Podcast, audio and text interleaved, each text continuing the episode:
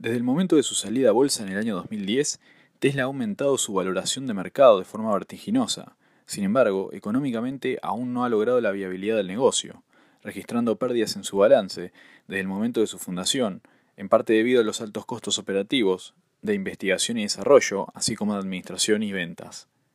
¿Por qué Tesla y un montón de otras compañías, generalmente vinculadas al sector tecnológico, padecen este mismo fenómeno? Puesto que una de las grandes premisas de cualquier inversor debería ser sustentar sus decisiones en función del buen desempeño económico que lleve a cabo una empresa en la cual quiera colocar su capital. Si querés averiguar por qué sucede esto, así como entender los elementos y la estructura de una compañía, junto a qué decisiones juegan un rol clave en cuanto a la generación del valor, quédate a continuación.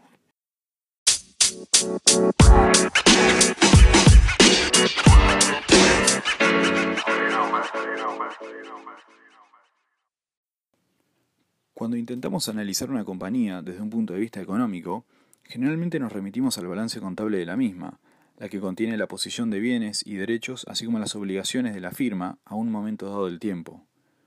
Así encontramos del lado del activo todos aquellos bienes y derechos en los que ha ido invirtiendo la empresa a lo largo de su vida económica, con el objetivo de llevar a cabo su giro habitual de negocios.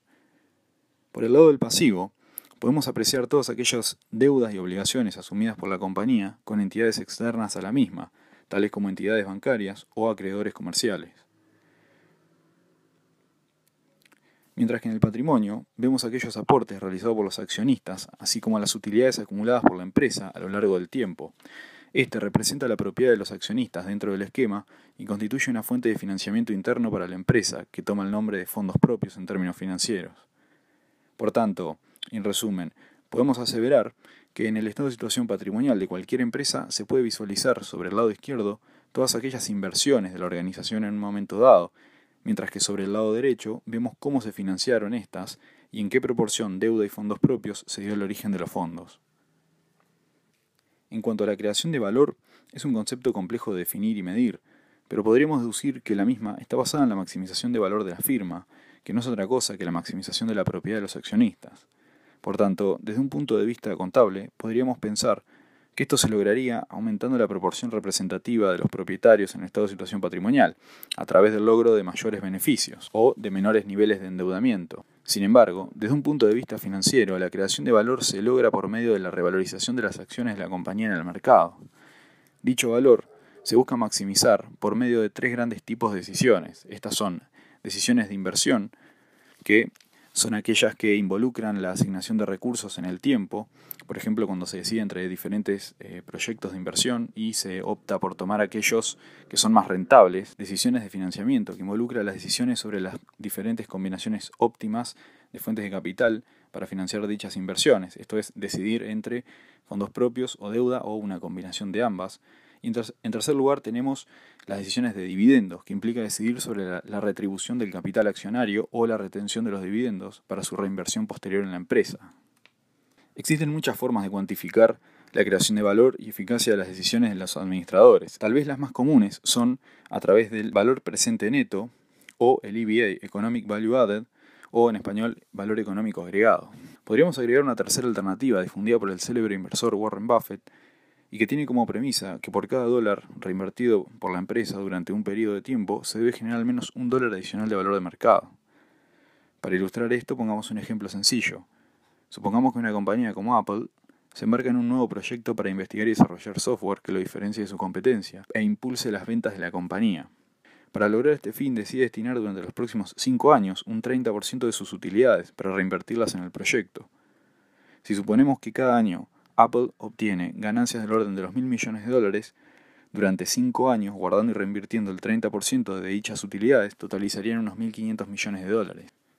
Ahora, supongamos que la iniciativa del proyecto tiene un impacto directo en la cotización de las acciones en el mercado, viabilizando una revalorización de la compañía en el orden de los 15.000 millones de dólares al cabo de los cinco años que dura el proyecto, generando también el aumento de las ventas estimado en un principio. Entonces, con estos datos, podemos concluir que por cada dólar reinvertido por parte de la empresa, se obtuvieron unos 10 dólares de valor de mercado en el lapso de 5 años, cuantificando de esa manera la creación de valor lograda por la compañía asociada a las decisiones de inversión, financiamiento y dividendos.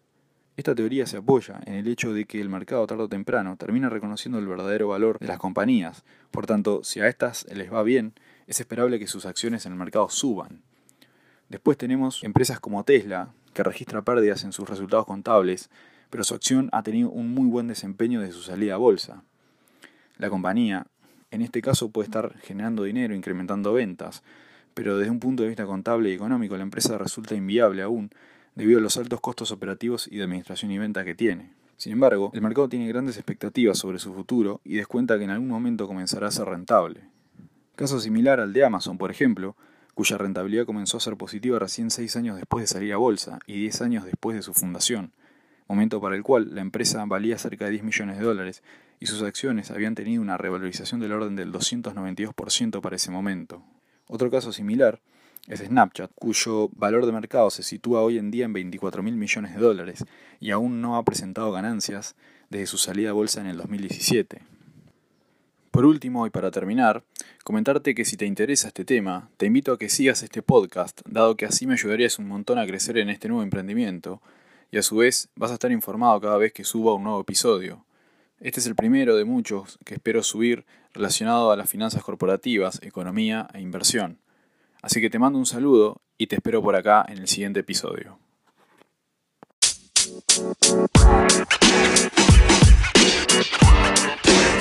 you know, man. So you know,